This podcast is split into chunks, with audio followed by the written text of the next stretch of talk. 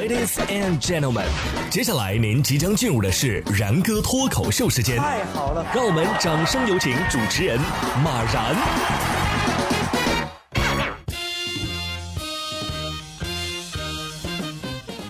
然哥说新闻，新闻脱口秀，各位听众大家好，我是然哥。年终岁末呀，各种年度的盘点啊、评奖啊又来了。今年啊，美国的《时代周刊》就首次评选出了年度孩子，年仅十五岁的美国高二女生啊，叫做吉坦贾利拉奥啊，当选了。十二岁的时候啊，她就发明了利用碳纳米管传感器的便携装置啊，检测自来水当中的铅含量。此外，他还发明过一款能够诊断早期阿片类药物成瘾性的设备等等。好厉害的样子呀！啊，这是现实中的小希尔顿吧？啊，每次看到这种新闻啊，我都自愧不如。老天爷总是给他们这些人聪明才智，却只给我盛世美颜，真的是太不公平了。不过，这个什么年度孩子的竞争肯定没有年度熊孩子竞争激烈。如果有的话，毕竟啊，永远不知道熊孩子能做出什么样的疯狂事儿。十二月八号，美国纽约就一名十二岁的男孩和他的七岁表弟驾驶着自驾的汽车穿越了三个不同的州啊，最终是在警方的帮助之下才安全到家。男孩从家中偷偷开走汽车，并且偷走父亲的信用卡，从纽约出发，穿过了新泽西州，到达了。特拉华州的边境啊，两名男孩在服务区用信用卡购买食物的时候被警方发现了，并且及时的送回家中。自古英雄出少年啊，多少人向往的说走就走的旅行不就是这样吗？多了一项长大之后可以吹嘘的往事。说完熊孩子，咱来说说与熊共舞的狠人呢。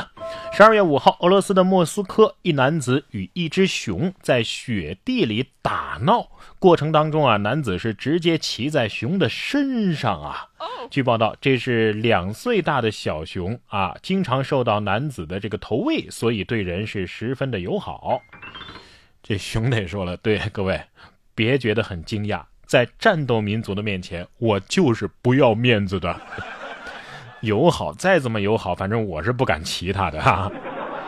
能和熊打起来也是狠人啊！呃，不是打起来，打闹吧，反正是够狠的啊！我是怕熊一巴掌把我拍在雪地里，我再也起不来了。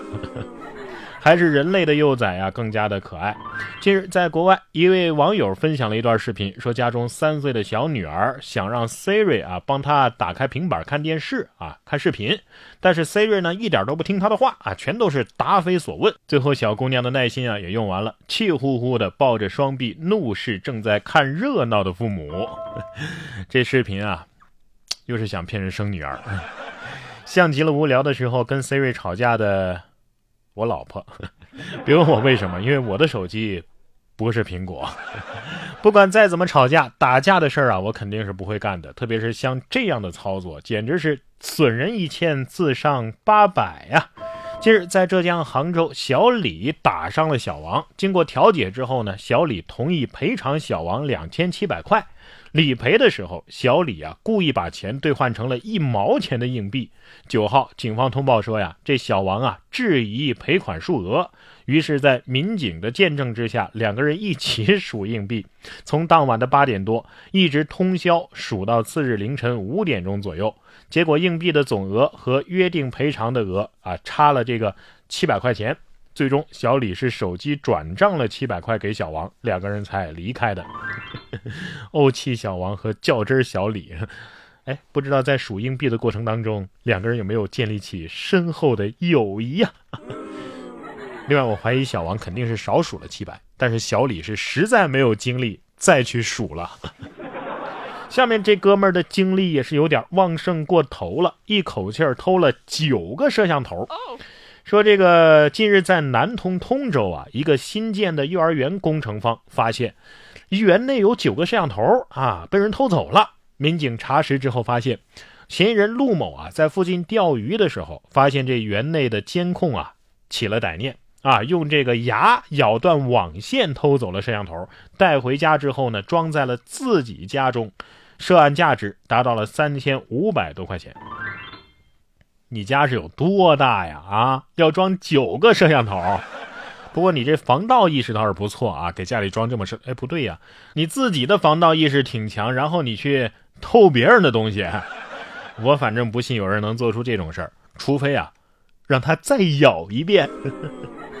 你别说，还真是偷啥的都有啊！十二月一号，萧山公安就发了一个文啊，说在浙江杭州一五旬大伯偷走了一条连衣裙儿，说是要送给去世的女儿。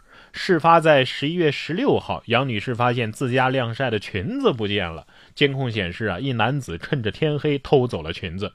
经警方调查，嫌疑人是五十二岁的苗某某。这个苗某某说呀，他的女儿因为抑郁而去世。呃，偷东西的前一晚呢，他梦到了女儿，说她很冷，呃，就想烧一件衣服给她。最终啊，这苗某某被行政拘留五天的时间。怕冷烧裙子吗？啊，不应该烧件羽绒服吗？